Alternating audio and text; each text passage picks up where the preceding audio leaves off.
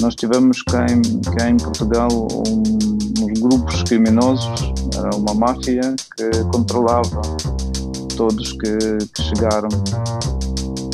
O governo percebeu que, que há médicos que trabalham é, como empregados domésticos na construção civil e, e, e, é mal não usar o conhecimento delas. É, que ele morreu por causa de um ataque cardíaco. Uhum. Para nós depois foi um choque saber eh, a verdade sobre, a morte. Bem-vindos ao podcast Dica Verbal assinado por Telmo Simões. Um espaço onde não julgamos, só conversamos. Queremos que seja um espaço nosso, vosso, de todos. Queremos conversas, sem guião, a fluir de forma genuína. Ouçam-nos em Spotify, YouTube e outras plataformas. Apoiem-nos em patreon.com.br dica verbal. Vejam as vantagens de ser patrono e sigam-nos no site dicaverbal.com e no Instagram Dica Verbal. Obrigado. Ora, muito bem-vindos mais uma vez. Neste episódio falamos com Pavlo Sadoka, presidente da Associação de Ucranianos em Portugal.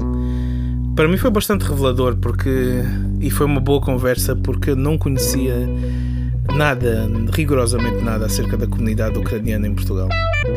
Conversamos sobre vários temas, como por exemplo a história da comunidade ucraniana em Portugal, as máfias, entretanto, desmanteladas no início de, da imigração ucraniana para Portugal, os desafios da comunidade hoje em dia e no passado, a situação na Ucrânia e um, a morte do cidadão ucraniano Igor durante a sua detenção nas instalações do CEF, entre vários outros temas.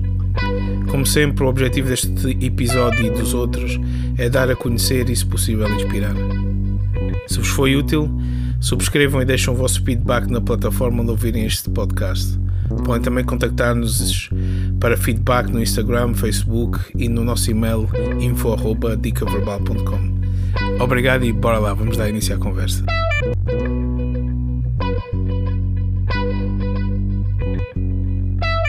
Hoje temos connosco Pavlo Sadoka.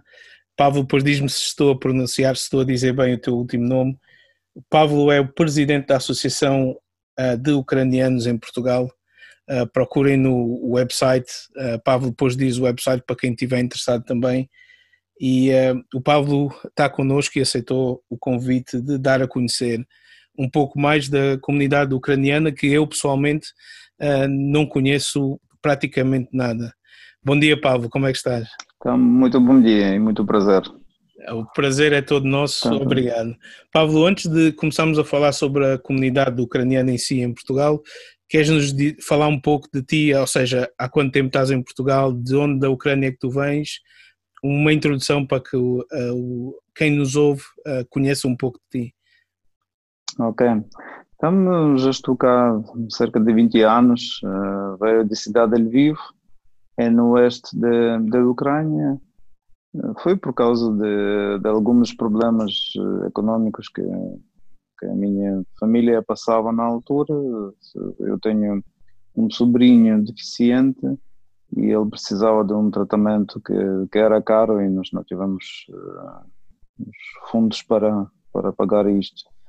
E eu não, não estava casado, não estava, estava, a trabalhar na, no banco naquela altura, só que o salário na, na Ucrânia naquela altura no banco era cerca de 50 dólares, que, que também com preços na Ucrânia naquela altura dava para viver, mas não dava para resolver problemas uh, mais graves da família, mas, ou, ou, compras ou pagamentos do, dos tratamentos médicos Portanto, certas coisas sociais não conseguia se resolver. E eu já esteve em Portugal uh, um amigo que foi antes de mim e ele diz que vai me ajudar uh, com trabalho, vai me receber e eu fui. E aqui estás. Comprei, comprei bilhete e, e fui.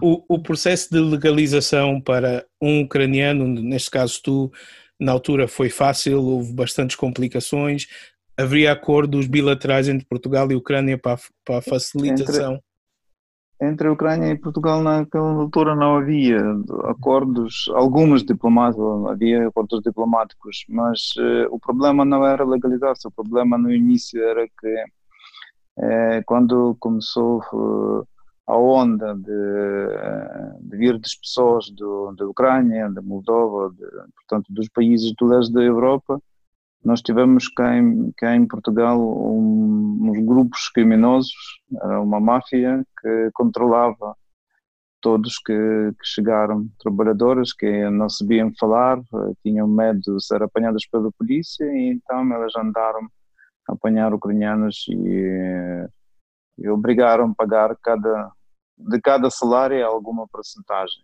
Hum. É, felizmente eu não, não era vítima disto, mas uh, era muito perigoso e todas as pessoas tentaram uh, fugir logo depois do trabalho àquelas casas onde elas viveram, não contactar, não contactar entre si, porque tinham medo que alguém vai dizer àquela máfia que hum, onde, onde moram, onde trabalham e isto foi um problema. E depois, em 2001, um, quando o Estado lançou uh, a lei sobre a legalização, foi em três meses, eu lembro que foi logo a polícia começou já a intervir porque as pessoas já não tinham medo de denunciar sobre estes crimes e então foi em três meses que a polícia conseguiu apanhar todo, todos estes grupos e e a partir daí, digamos assim, a nossa, a nossa vida começou aqui livre e, e já começamos a juntar-se. Foi, foi naquela altura que foi, um, vieram de Brasil uh, os padres da nossa igreja uh, greco-católica, porque lá em, em, Brasil nós temos uma comunidade enorme, cerca de um milhão de ucranianos, mas são aquelas que vieram ao Brasil ainda no século, no século há dois séculos, digamos assim. E eles começaram a juntar os primeiros. Uh, uh, a primeira paróquia foi, foi criada cá em Lisboa, uh, no, no, São Jorge de Arroz, na igreja de São Jorge de Arroz, e aí já começamos, digamos assim, criar comunidade já com conhecimentos, como sessões e e, e escolas de sábado, portanto, aí já a nossa vida começou mais organizada. Essas máfias um, já foram na, quase na sua totalidade desmanteladas, ainda é um problema, um, ou desde, desde que, como tu disseste, o século... Não, não, não, não, não há, não há, sim, sim, a polícia conseguiu logo apanhar os cabeças e participantes destas máfias, eu sei que eh, que os uh, dirigentes desta máfia apanharam-nos uh, termos despejos muito altos, uh, como lembro, 25 anos, uh, o stress e por isso, isso logo acabou e terminou, nós já, não temos nada disso. E essa, essa vaga de imigração começou mais ou menos em quando? Recordas dos anos sim. mais ou menos? Sim, sim, foi no fim, eu, eu veio no, no 2000 e, mas começou dois, dois ou três anos antes, portanto foi mesmo, foi mesmo quando Portugal começou aquelas grandes obras de preparação para, para campeonato de futebol eh, em 2004. Uhum. Então aí houve muita vaga de, de trabalho, no, principalmente na construção civil e então os ucranianos começaram também a vir a Portugal para principalmente trabalhar nas obras naquela e, altura. E esse ainda é o perfil hoje em dia da comunidade ucraniana em Portugal? É maioritariamente os homens na construção civil, as mulheres é, em limpeza, por exemplo? Qual é o perfil hoje não, em dia e o que é que mudou ao longo deste, deste não, tempo? Não, mudou, mudou que no início nós tivemos uma estatística, eu digo, é, uma, li uma investigação da, da Universidade de Coimbra que hum, dizia que naquela altura uh, houve um balanço de 70% de homens e 30% de mulheres cá. Ah. Porque principalmente foi as vagas no, no setor de, de construção civil. Uh, depois, uh, evoluindo, portanto, e com várias leis, por exemplo, como lei de, de, de imigração que mudava e de juntamento de família, das famílias, portanto isso começou a equilibrar uh, mais ou menos meio a meio. Depois os ucranianos começaram a convidar-os uh, pela aquela lei de agrupamento familiar as crianças, portanto já eram famílias complexos, complexos que, que já era mais fácil assim para, para imigrantes. E depois a Ucrânia hum, fez certos acordos com, portanto, entre os dois governos, entre o governo da Ucrânia e Portugal, que ajudaram-nos a integrar-se na, na, melhor forma. Portanto, foi uma dos, dos sucessos destas leis, era a lei de reconhecimento de, eh, de, daquelas habitações que nós tivemos na Ucrânia. Já pessoas que tinham terminado alguns eh, cursos da universidade, de institutos na Ucrânia, conseguiram, através deste instrumento, já encontrar, fazer equivalência eh, dos diplomas e já encontrar uh, no mercado de trabalho as profissões adequadas ao, sua, ao seu conhecimento, às suas habitações. Eu, eu li, muito...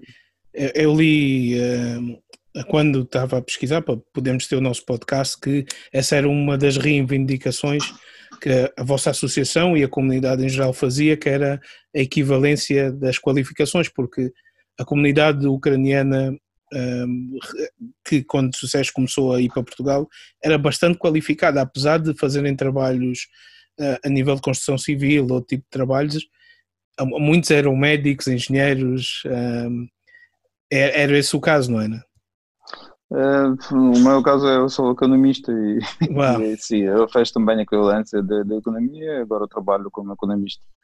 Eh, como médicos, eh, esta, esta iniciativa iniciou, um, começou antes, foi logo no início, acho que em 2001, como lembro, porque também uh, o governo percebeu que, que há médicos que trabalham uh, como empregados domésticos na construção civil e, e, é mal não usar o conhecimento delas uh, Exatamente. Para, para a economia, para a medicina portuguesa e foi lançado um programa de, que foi apoiado uh, do governo, também foi lançado pelo uh, Alto Comissariado das Migrações, na altura era a CIDI, de diálogo, Alto Comissariado de Diálogo Intercultural, que ajudava os médicos e pagava uh,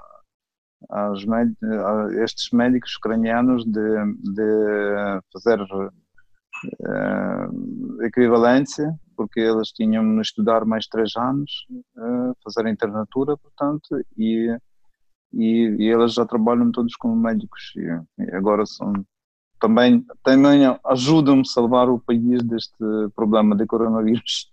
É verdade, é verdade. E sem dúvida, porque uh, o que se ouve mais é a falta de profissionais médicos, seja enfermeiros, Exato, seja médicos, sim. no Serviço Nacional de Saúde. Então, uh, a equivalência uh, permitia que, que, que, pessoas que estavam, estariam a fazer o tipo de trabalhos contribuíssem e enchessem as fileiras do Serviço Nacional de Saúde, não é? Exato, sim. E, um, Mas isso, diz, sim, diz, continua. Não, não, muito boas é, comparando, porque eu também faço parte de, de um congresso mundial dos ucranianos né? uhum. e a nossa associação, quer dizer, e nós tem, podemos comparar com vários outros países onde há comunidade dos ucranianos. Posso dizer com, com toda a certeza que o programa de integração é, ou a política de integração dos imigrantes, eh, dos imigrantes em Portugal é um exemplo para, para outros.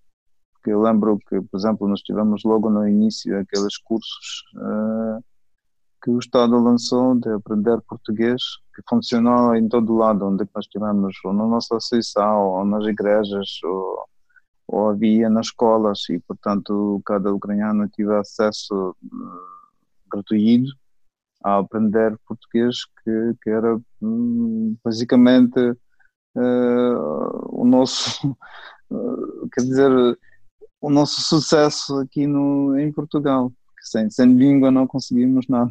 Sem dúvida. Eu próprio, eu próprio tive um problema logo no início, porque comecei, comecei também a trabalhar na, na, na construção civil. Eu tinha um problema que, naquela altura, aquele patrão não, não pagava, deixou-me pagar. E para resolver a situação, eu simplesmente não conseguia explicar o que é que se passa. Uh, aí também foi a, a Sindicato dos Trabalhadores e elas ajudaram-me. Havia lá um homem que falava russo e ajudou-me traduzir e defender os meus direitos. E, e também naquela altura já comecei a aprender português porque percebia sem, sem língua tu, tu, tu estás muito uh, tu estás alvo para, para, para todos os problemas que existem. E qual foi o processo de aprendizagem de português no teu caso, dado que é uma língua tão diferente do ucraniano e do russo também? Nós tivemos os cursos abertos na nossa igreja logo do início. Havia um grupo dos professores portugueses que, que andavam duas vezes por semana e, e quem queria, eles sempre deixaram-se. depois, tivemos igreja aberta depois do, das missas e então todas as pessoas que queriam ficaram lá a aprender e isso ajudou muito. Mas também depois, eh, passando algum tempo, eu casei com uma portuguesa e, ah. e ela me obrigou. isso ajuda. Mas isso, isso é outra, outra história. Ia-te perguntar quanto tempo demorou até a fluência, até tu sentires fluente e confiante no, no, no português? Mais ou, menos, mais ou menos três anos, acho assim. Não, acho que coisas básicas para ler e, e perceber se foi antes, porque eu comecei de ler. Na, altura não havia não, tanto, tanta disponibilidade à internet. É, os telemóveis ainda não eram smartphones, por isso eu não tinha computador, mas eh, eu comprava os livros uh, e traduzia poucos e poucos. Tinha um vocabulário que, que trouxe comigo da Ucrânia e traduzia poucos e poucos e aprendi. Pablo, e, e, em relação à Associação Ucranianos em Portugal, há quanto tempo és presidente? Há quanto tempo existe a associação? E quais são as iniciativas e áreas de atuação mais importantes uh, dentro da uh, comunidade que vocês atuam? Nossa associação foi fundada em dois, 2003, portanto okay. já temos mais de 17 anos. E uh, eu sou presidente desde 2010 também, já foi várias vezes reeleito sim, para, para presidente é, são, digamos assim, o nosso trabalho na associação é muito dinâmico conforme das necessidades do, da comunidade dos ucranianos que estão cá. No início, no início é, principalmente o nosso trabalho era defender é, direitos dos ucranianos, direitos no, laborais. É, não havia tantos problemas cá como legalização, mas havia estes problemas no como documentos, uh, com relações uh, laborais, como já disse, de saúde, outros. Portanto, são vários, vários, vários problemas sociais que existiam. depois, quando já a comunidade ficou mais ou menos assim estável, porque nós, nós apesar daquela onda e depois primeira onda e depois outra onda de de regrupamento familiar, nós não temos uh, muitos novos imigrantes uh, ucranianos em Portugal. Isso também não ajudou aquela crise em 2008, uhum. que apanhou todo o mundo e Portugal, e principalmente naquela altura muitos ucranianos também uh, ou, ou emigraram para outros países do norte na Europa ou nos Estados Unidos, ou então algumas regressaram naquela altura na Ucrânia. É, depois, a nossa associação começou a desenvolver é, projetos culturais, tivemos vários grupos folclóricos que também sempre participamos na, naquelas festas de interculturalidade que foram organizadas em vários em várias cidades de Portugal, porque a nossa associação não, não é concentrada só em Lisboa, nós temos um nível nacional e temos 15 execuções em, em várias uh, cidades uh, sim, de vi, Portugal sim, e também na Madeira e portanto sempre estamos a participar, sempre estamos convidados de representar culturalmente a, a Ucrânia. Uh, outro ramo da nossa atividade era desenvolver as escolas de sábado, onde crianças ucranianas podiam aprender a língua ucraniana, a cultura ucraniana. Uh, estas escolas que funcionam em todas as comunidades, existem em todas as comunidades, E uh, outra coisa também que foi nos últimos anos desenvolvida, que também estamos dar propostas, criar e dar propostas ao governo ucraniano da política de, da imigração, porque a Ucrânia continua a ser um país que tem uh, grande parte da população em imigração uhum. e, e, precisa de mudar algumas uh, leis sobre a imigração. E nós, às vezes nós até mostramos o exemplo de Portugal para também mudar a legislação ucraniana para, para a nova política de imigração. Por isso são, são estes, principalmente são estas coisas. E também por causa de, daquela guerra que agora está na Ucrânia. Em Crimeia, Estas sim. últimas, é, não essa na Crimeia, a Crimeia foi anexada, mas no, no leste da Ucrânia, no, no, Donetsk e Lugansk, é, e nossa comunidade também é muito ativa para, para também é, politicamente é, pedir o, o, governo português para ajudar a defender-se a Ucrânia, porque comparado a Ucrânia como a Rússia é, ela não vai conseguir sozinha parar esta guerra. E também estamos a ajudar a eh, juntar alguns eh, apoios eh, voluntários, recolhemos aqui ou vários, ou alguns produtos, ou juntamos dinheiro enviamos também lá para aqueles grupos voluntários que ajudam as tropas ucranianas a defender-se. Por isso, estamos também muito ativos agora, ultimamente, por causa desta guerra. Tu... E continuamos a ajudar-se a, Ucrânia, a, comunidade ucraniana cá, porque também há vários problemas. Há, há infelizmente problemas quando pessoas percam trabalho ou, ou então têm problemas com saúde e, e como, digamos assim, um, um ucraniano comum não, não está a viver em Portugal muito tempo ainda e não tinha uh, suficientes descontos a segurança social, às vezes isso é problema, por exemplo, para, para resolver problemas como saúde e, e aí nós também tentamos ajudar, tentamos juntar dinheiro ou resolver de outra maneira estes problemas. Vocês tiveram um problemas... papel ativo durante a pandemia, eh, durante desde a quarentena, desde a declaração do estado de emergência, ehm, houve precariedade na comunidade ucraniana e vocês é esse, é esse exemplo que tu referes a nível de ajudas, foi durante a pandemia? Sim, sim, claro. Nós logo organizamos, com, junto também com, em coordenação com nossa embaixada, que criou um especial programa eh, para, para ajudar ucranianos e também com outras entidades cá, cá em Portugal não só ucranianos, mas outros, para, para conseguir ajudar as pessoas sem necessidades, porque realmente não havia tantos, esperávamos mais. É, felizmente que não havia tantos, mas havia problemas que pessoas foram é, despedidas, aquelas que ainda não tinham, não estão legalizadas, e isso foi grande problema, porque não, não conseguíamos logo encontrar o trabalho no outro sector eh, ou então aquelas que, que queriam regressar à Ucrânia e já não tinham possibilidade porque os voos eram todos cancelados, eh, via terrestre também não podiam passar então pessoas ficaram, algumas ficaram realmente sem nada.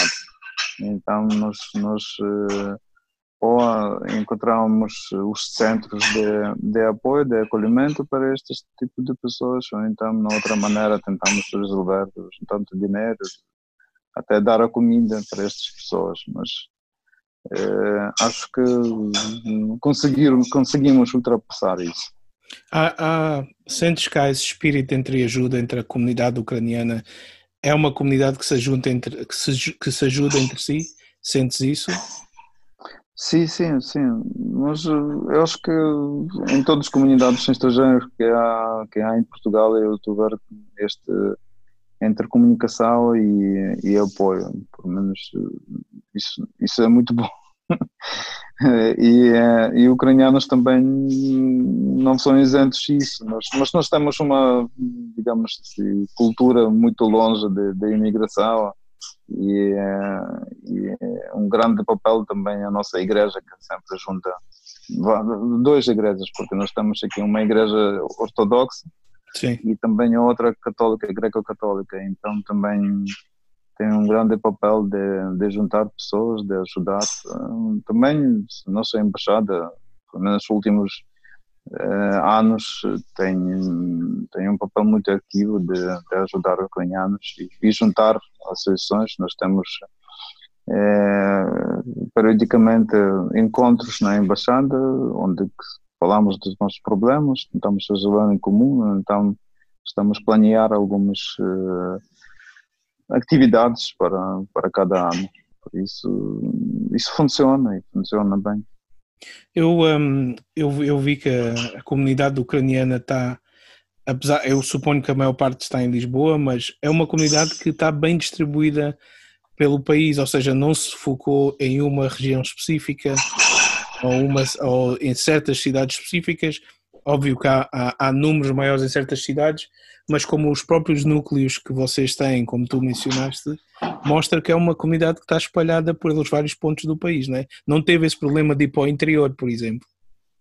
Uh, não, não, é verdade que, que, estamos espalhados e mesmo que em Lisboa, na área de Lisboa, nós temos maior uh, quantidade de comunidade, cerca de 10 mil ucranianos vivem na, na área de Lisboa, mas no distrito de Lisboa, mas uh, estão espalhados e não temos, por exemplo, em, em Lisboa alguns sítios uh, específicos onde a comunidade costuma viver. Cada um escolheu-se uh, escolheu o seu sítio para viver, para, para trabalhar e uh, como eu saiba que a maioria dos ucranianos tem próprias casas, portanto já pediram, ou pediram créditos ou já conseguiram através da sua atividade econômica já ganhar algum dinheiro e, e, e já têm as próprias habitações, portanto com isso não temos problema e, e cada um escolhe, nós não temos bairros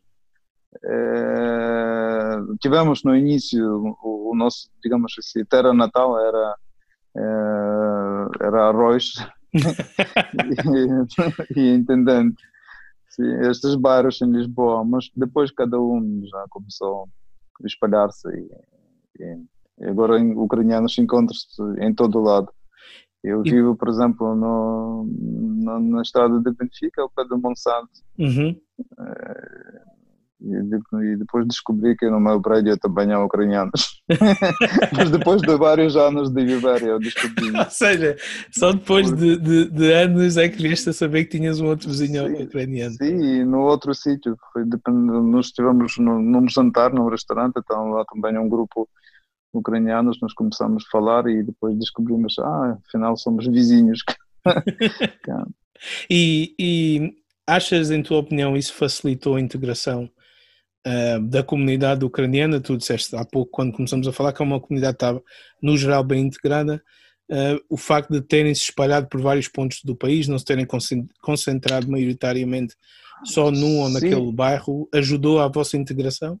Eu acho que sim, eu acho que sim, que isto ajuda muito porque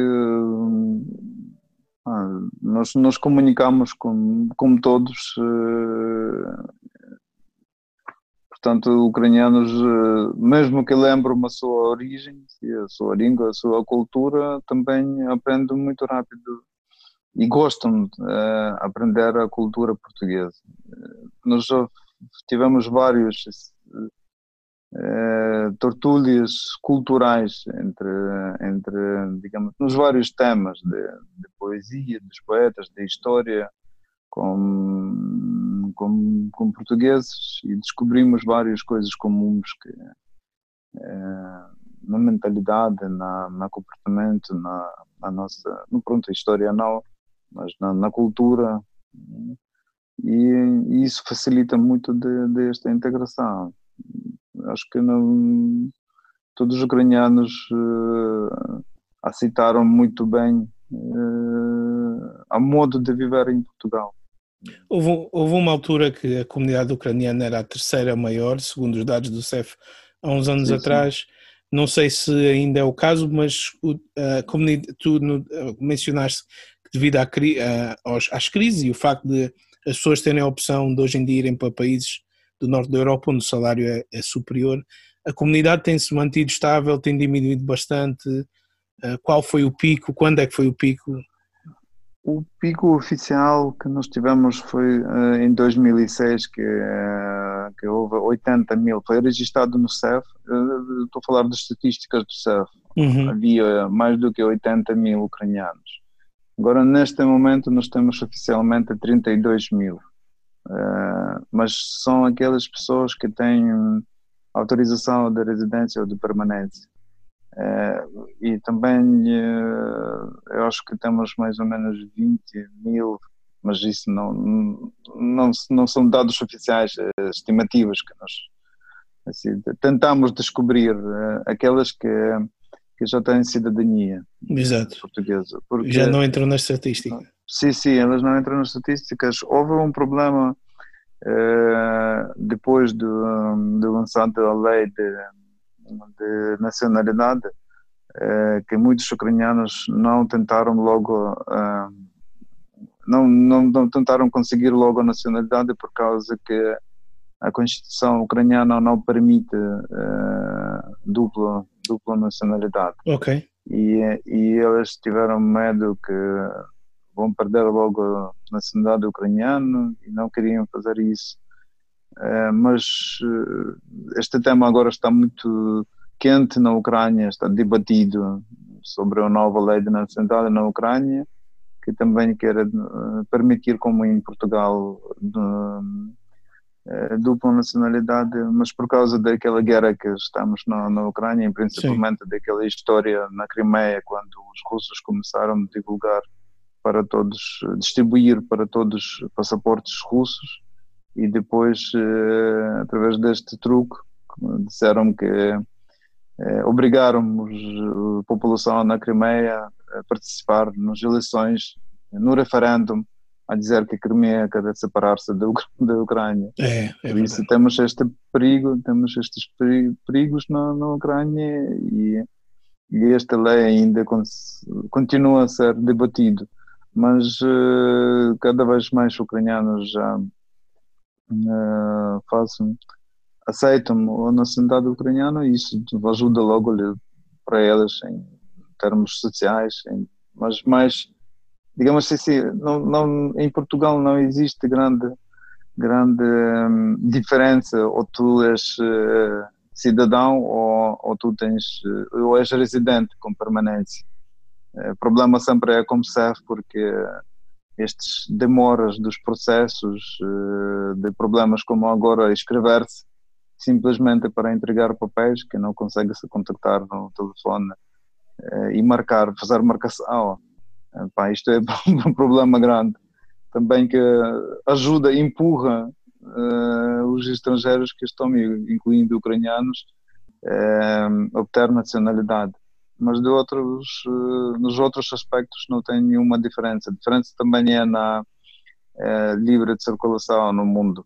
Claro, o, claro. o passaporte português dá, uh, abre todo, todo o mundo. Eu já consegui viajar por vários uh, sítios no mundo e, e com, claro, com, com passaporte português tu, tu és livre. Tu entras sem, sem aqueles problemas dos vistos. E, e outros problemas.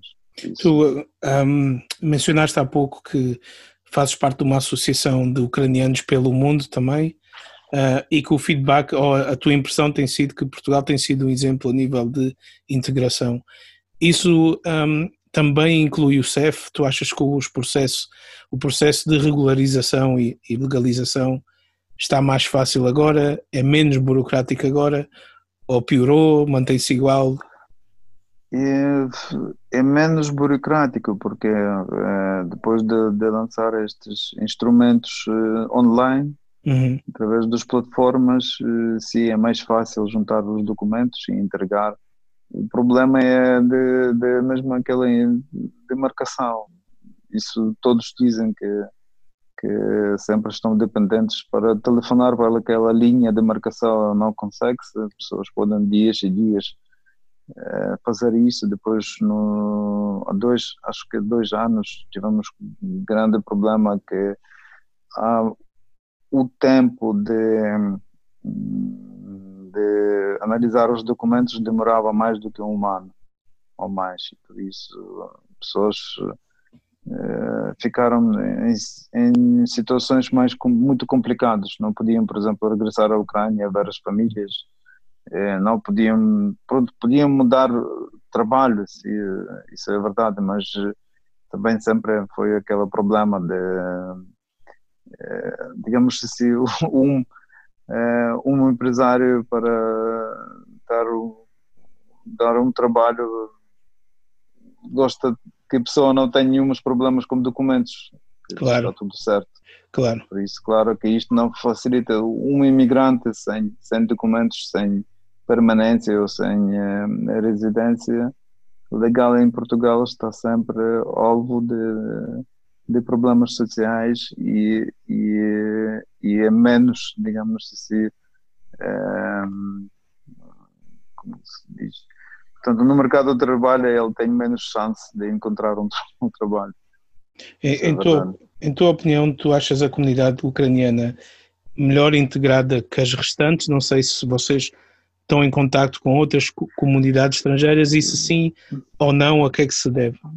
Eu não, eu não diria que, que temos diferenças entre como outros. Nós, nós, eh, sabe, nós temos muitos, muitos amigos eh, entre os ucranianos têm muitos amigos como, como outros eh, grupos imigrantes, com outras nacionalidades que estão cá, cá em Portugal. Nunca, nunca houve nenhums problemas entre nós. Se nós estamos melhor integrados, não, eu não diria. Acho que, que em, Portugal todos têm mesmas, mesmas condições, mesmos chances. São diferentes culturas, sim, mas acho que só ajudam e enriquecem umas a outras. Sem dúvida.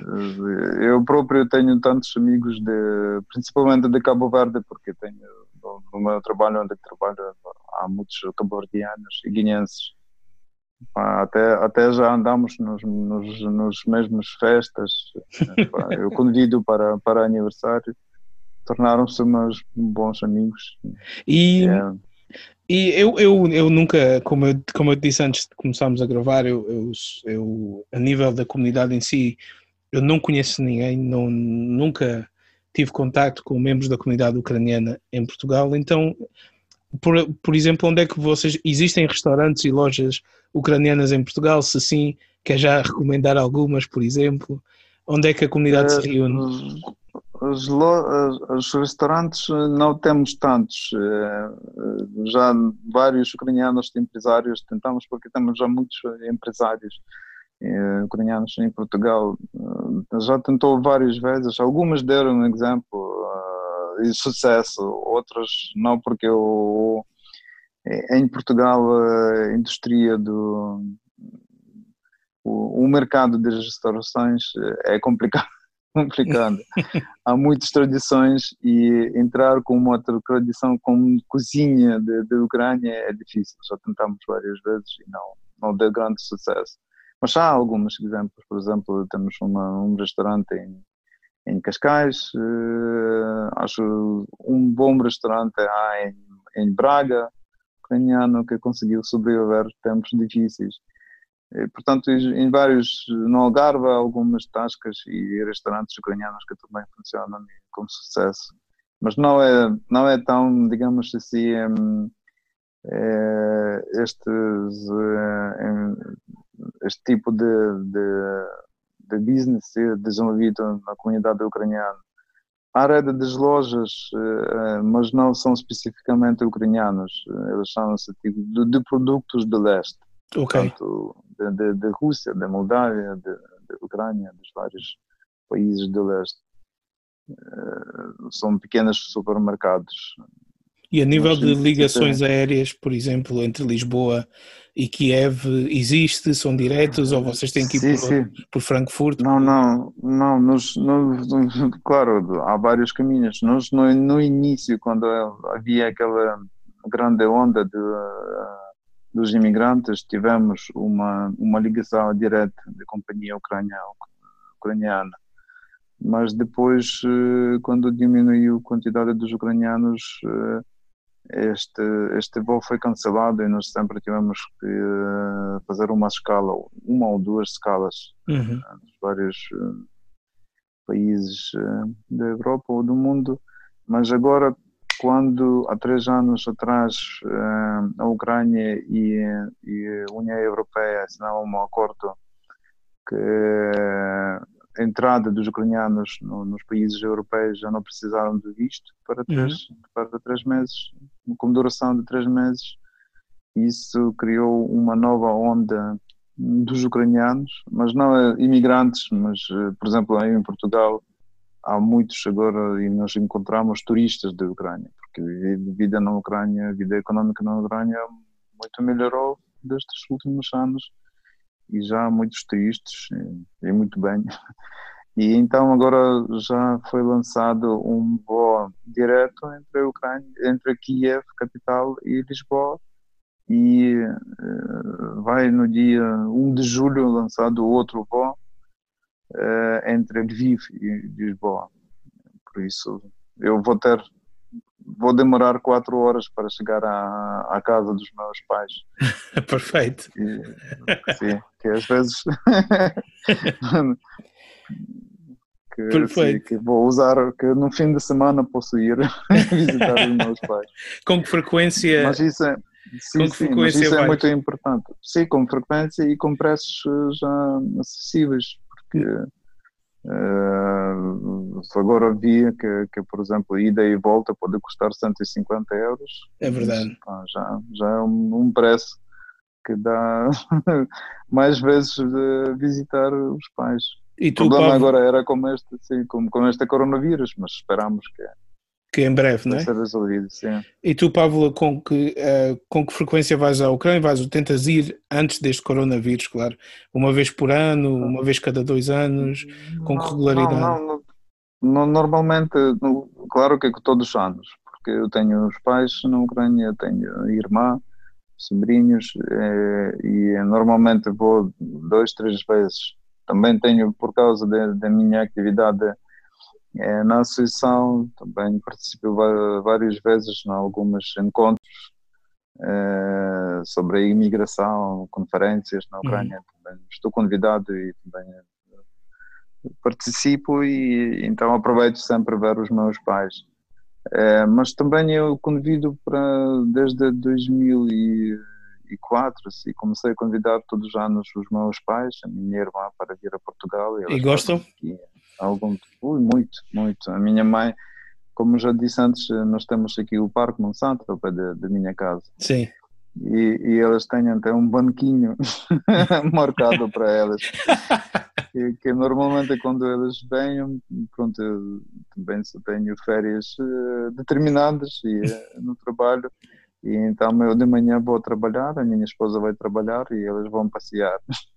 É. e tem banquinhos, tem caminhos delas onde é que elas passeiam. Até elas já, já às vezes uh, em algumas lojas, supermercados aqui ao pé da minha casa já são reconhecidos. quem, quem sabe um dia junto. Lá. Sim, sim.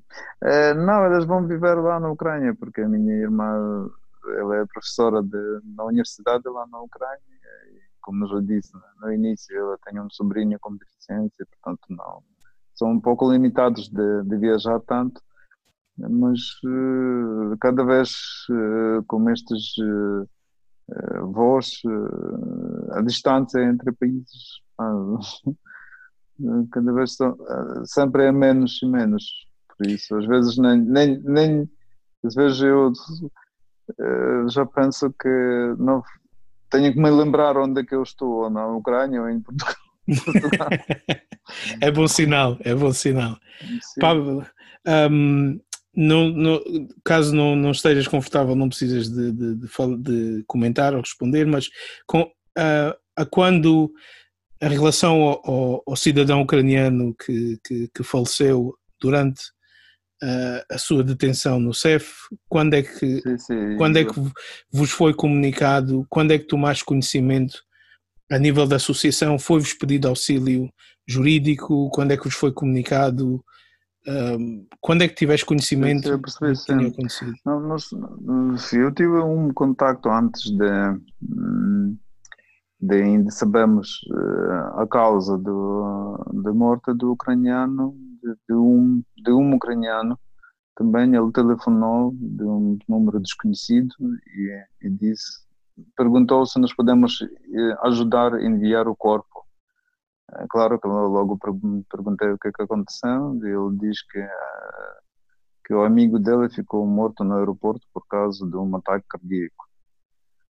E eu disse, pronto, vamos tentar, vou falar, porque, claro, para uma pessoa isto é ajuda é impossível, porque envio do corpo para a Ucrânia custa cerca de 3.500 euros. Uhum. Então, neste caso, nós sempre pedimos um, à comunidade, pelas nossas redes, de juntar dinheiro para ajudar, por exemplo, para, para a família, se não tiver o, estes custos. Uh, e também neste, nesta situação é muito difícil para, para as famílias. E, e pronto, ele disse pronto que, que telefona mais tarde, mas nunca mais telefonou e depois para nós foi um choque enorme. Ah, eu falei também com como cônsul, porque nós estamos sempre em contato com o nosso consulado, e ele disse que sim, que, que houve uh, um ucraniano que morreu, que já uma agência funerária está a tratar o, o caso para enviar o corpo, que em princípio a situação vai ser resolvida. E, e depois para nós os dois, porque eles também não sabiam, eles também sabiam é, que ele morreu por causa de um ataque cardíaco. Uhum. E para nós depois foi um choque de saber uh, a verdade sobre, sobre a morte. Uh, pá, isto, isto é uma, uma coisa que não diria quando acontecer. É Agora estamos, neste momento, estamos em contato sempre com a minha esposa, porque na Ucrânia ele, ele é perto da minha cidade, Portanto, é uma cidade pequena ao pé de, de Lviv, de onde é que a, a família do, do Igor falecido com um, um rapaz e uma rapariga, são menores, e a esposa é professora. Pá, para elas é difícil, mas o, é o mais difícil que elas se é que elas perderam o, o pai, um membro do pai, o marido. O marido, é verdade. Um, já, já tinha havido relatos anteriormente por parte de cidadãos ucranianos, por parte, assim, queixas em relação ao tratamento no aeroporto, em relação ao CEF, ou foi um choque, nunca, nunca tinha não, ouvido nada? Não, nunca tivemos estes, estes tão, pronto, claro que o Portugal, como qualquer país, sim, tem, tem problemas eh, de acesso da autoridade, mas não, não havia nenhuma coisa grave assim Portanto, nunca, nunca tivemos conhecimentos eh, de maltratamento. Também, agora quando falei com o cônsul, ele diz que é, havia tantos poucos casos de, é, de proibição da entrada dos ucranianos para o território nacional de Portugal. Porque aconteceu isso comigo, ninguém percebe e esperamos de de, de, de desenvolvimento de investigação e depois alguns dados para, para já nós não mesmo que estamos em contato com um advogado do do esposa do Igor eh, que acompanha o processo eh, por causa de, de, de investigação não temos mais agora nenhum dados mas eh, isso que já está confirmado que, que o Igor nunca era agressivo no início daquela informação que nós tivemos que, que os agentes de SEV assim reagiram para ela por causa da agressividade dela. Mas isso já, já vi o último relato do eh, Ministério Público que isso não confirmou-se. Portanto, não, não, não há provas que, que foi mesmo assim, porque todos com quem eu falei na Ucrânia, como com familiares, com esposa, familiares, amigos dela, disseram que era pessoa muito calma. O que levou isto, pá, é verdade, não, não, não percebo. Eu tantas vezes também, quando ainda não, não era cidadão português, passava fronteiras, pá, nunca tive, não, nunca tive problemas com, com esta passagem, passagem com este comportamento. É, é, uma, é um caso muito estranho. É estranho, e, mas que se faça justiça, não é? Que agora está nas mãos da justiça. Isso, e que... isso sim, porque se nós, se, se nós não, não. Se este caso não vai chegar à justiça, é, pode acontecer várias vezes. Isso, é verdade. Nestes casos sempre é preciso levar à justiça. E, e, é muito bem que este caso foi tanto, digamos assim, é, distribuído em, nos redes de informação, nos, nos, canais de informação, porque a sociedade tem que saber, sempre tem que saber sobre estes casos. E eh, mudando agora um tema, para um tema um pouco mais positivo, e já estamos quase a terminar, eh, Pablo. Um, a, primeira geração que chegou da Ucrânia, os desafios, como já mencionaste, foi a língua, a integração, regularização a segunda geração é justo dizer que os vossos desafios agora, os vossos filhos, é, é, é, é as raízes, é conectarem, manterem-se ligados às raízes ucranianas, dado que já são portugueses, já nasceram em Portugal, já são portugueses. O desafio para, para as novas gerações agora é manterem-se ligados através do idioma, através de idas à Ucrânia, um, manterem-se ligados à, à Ucrânia, Sim, sim, isso é verdade, porque nós, até nas nossas escolas de sábado, aquela que eu falei antes, nós, eh, as crianças que já nasceram em Portugal, eles são portugueses, eles eh, aprendem língua como língua, língua ucraniana como estrangeiros. Uhum. Nos, nos, intervalos entre aulas, eles falam, falam entre si eh, em português. O que é natural, não é? São, sim, e são espalhados pela. O que eu acho que é bom nos, no, na cultura dos ucranianos, que os pais sempre tentam investir nas crianças, uhum. Eh, na, na, educação delas, e, e, normalmente eles tentam que, que os ucranianos uh, entrem nas universidades, portanto, façam um bom, um bom curso para, para o futuro.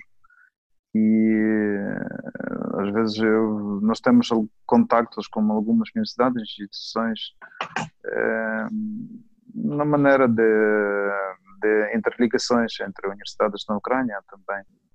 E apresentam ah nós temos um, um aluno ucraniano aqui aparece um jovem ou uma rapariga que falam tanto português e, até são parecidas. eu nunca nem não sei encontrar assim na rua não não dava que, que são que são que têm origem ucraniana.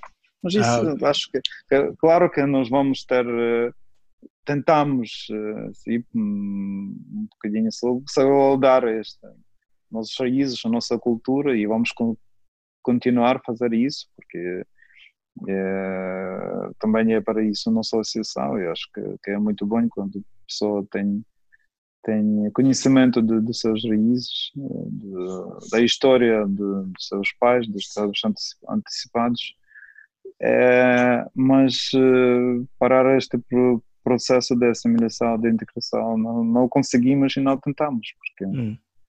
Assim também estamos, estamos a pensar no desenvolvimento e no decrescimento que cada pessoa como individual. Isso, isso também é e, preciso. E, e se nos puderes dar um, breve, um breve ponto de vista em relação ao conflito uh, que se está infelizmente a acontecer na Ucrânia, um, ehm, tu vês algum fim à vista? Como é que tu achas que se pode chegar a um tipo de, de, de, de resolução benéfica para a eh, Ucrânia, óbvio, porque o agressor é, são as forças ligadas à Rússia, né? Qual é a tua opinião para quem nos está a ouvir? Nós, nós estamos, nós estamos um, em guerra com a Rússia já há muitos séculos. Okay. Porque são, como são vizinhos, sim, sempre. A Rússia, antes da União Soviética, já era império, que também eh, não é só com, com a Ucrânia, mas também com todos os países vizinhos, Geórgia e outros países, a Bielorrússia sempre tinha política de, de agressão uh, e depois na União Soviética este continuou, porque na verdade a União Soviética era a continuação da Impéria Russa, só com outra forma, digamos assim, ideológica. Uhum. E nós tivemos no, no século passado só pelo Golodomor foi organizado o genocídio contra ucranianos, perca de cerca de 10 milhões dos ucranianos. Também agradecemos a, a, aos políticos em Portugal que no 2017 este Golodomor, este genocídio foi reconhecido no Parlamento português. Isso também ajuda para nós para defender-se contra a agressão da Rússia. Sim. Agora, neste caso, nesta guerra contemporânea que está agora, é, claro, a potência militar da Rússia é muito superior uhum. da Ucrânia e sozinhos nós não vamos conseguir parar. Já é bem que conseguimos uh, parar, por menos esta agressão, nos dois distritos da Ucrânia, porque, como sabemos dos, dos relatos, das investigações, que a Rússia queria apanhar logo a metade da Ucrânia. E, e, temos, por exemplo, agora as previsões que por causa de, de água na, na Crimeia, que a Crimeia não tem, é, a, a Crimeia recebe principalmente água potável do, do, território da Ucrânia. A Rússia quer outra vez avançar contra aquelas é, regiões que estão conectadas com, com a Crimeia. Isso também é um perigo grande para este ano. É, mas uh, sem apoio internacional, sem, sem, digamos assim, apoio firme. Obrigado por ouvir este podcast. Podem também apoiar-nos e dar o vosso contributo para o nosso crescimento em patreon.com.br dica verbal, onde irão ter acesso também a uma série de benefícios. Obrigado. Um estatuto firme contra a agressão russa internacional vai ser muito difícil, por isso, por exemplo, nós como comunidade ucraniana, sempre pedimos o governo, aos políticos portugueses, de manterem aquelas sanções eh, contra a Rússia, que ajudam muito de parar a agressão hum. da Rússia. E esperamos, a nossa esperança é que um dia uh, os próprios russos vão, vão tão fartos daquele regime de Putin, que já parece um tsar mais do que um governante que já, já quebraram, na Rússia já quebraram todas normas, constituições para ele continuar, sim, para ele continuar uh, presidente da, da Rússia. E agora vai ser outra vez. Portanto, já, já é uma situação muito, muito estranha e complicada, já ninguém aceita e... na democracia na Rússia. E nós esperamos que um dia os, os russos próprios também vão perceber isso, que que o mundo é bom quando é aberto e sem, sem agressões, sem conflitos. É verdade. E tu vês a entrada, uma possível entrada na União Europeia, que não se fala agora, né? ainda está a acontecer, ainda está bastante longe, como uma possível solução, por exemplo?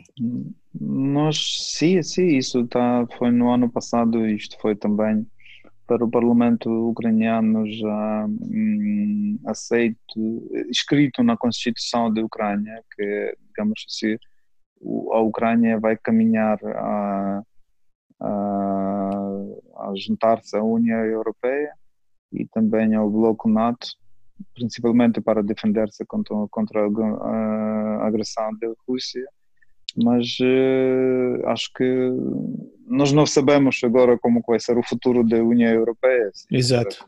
Aí ainda mais com esta crise. Mas uh, eu acredito que, que, este, que este caminho da Ucrânia é caminho certo. Porque mesmo se, se a União Europeia não aguentar, o que, por exemplo, eu pessoalmente não queria, sim, eu acho que um, que esta formação, esta formação da União Europeia, esta intercomunicação em países, uh, é um excelente exemplo dos vários séculos passados de, de ligações entre os povos uhum. na Terra. Uh, e, e para a Ucrânia também isto vai ajudar, digamos assim, eh, tirar uh, aquela memória pesada do, dos impérios, dos, uniões, do, do união, dos regimes, por exemplo, como o regime soviético do passado, que ainda está a sentir-se na, na sociedade ucraniana e que, que é preciso tempo para pessoas uh, começarem a pensar no, na outra maneira, na maneira de, de um mundo livre. Pablo, um, queres deixar algum tipo de sites, redes sociais para, para quem queira saber mais da Sim, comunidade temos, em Portugal? Nós temos, nós temos uh, uh, o nosso site da nossa associação, só que ele principalmente está em ucraniano, mas agora como também tem algumas informações uh, em português, mas tentamos traduzir. Chama-se spilka.pt. Uhum. Também temos no, no Facebook, nós temos um grupo uh, só em português, ucranianos em Portugal, onde nós traduzimos uh, informações uh, sobre a Ucrânia, sobre a nossa comunidade. Uh, e também agora criamos um site uh, novo, chama-se cobzar.pt, é por causa que no ano passado nós uh, com o apoio da Câmara Municipal e uh, com o apoio de todos os ucranianos, nós conseguimos instalar um busto de poeta ucraniano, Camo, eh, desculpa, ele é como, como Camões para portugueses, é Taras Shevchenko. Não, porque nós sempre falamos de comparação de poesia dela com Camões. É, é em Lisboa, no, no, na Praça da Itália, no Restelo. Tem okay. lá um, um, muito bonito parque, então lá instalamos e, e temos um site dedicado à poesia. Estamos em processo de traduzir a poesia dela em português. Já temos alguns estudantes uh, da Faculdade de Letras uh, da Universidade de Lisboa que, que eles não, não têm ligações com a Ucrânia, mas começaram, interessaram-se com a poesia dela e começaram a traduzir. Isso é muito bonito e e gostamos disso e vamos, vamos continuar a desenvolver isto. Com certeza. Então já sabem, eh, para quem nos ouve, eh, caso queiram saber mais acerca da comunidade ucraniana em Portugal e as últimas novidades, sigam, vão à página do Facebook dos ucranianos em Portugal, sigam, visitem os sites que o Pablo acabou de mencionar. Eu vou terminar aqui. Pablo, muito, muito, muito obrigado pelo tempo despendido. Foi um prazer. Muito obrigado e prazer para mim também. E uh, vemos no próximo podcast.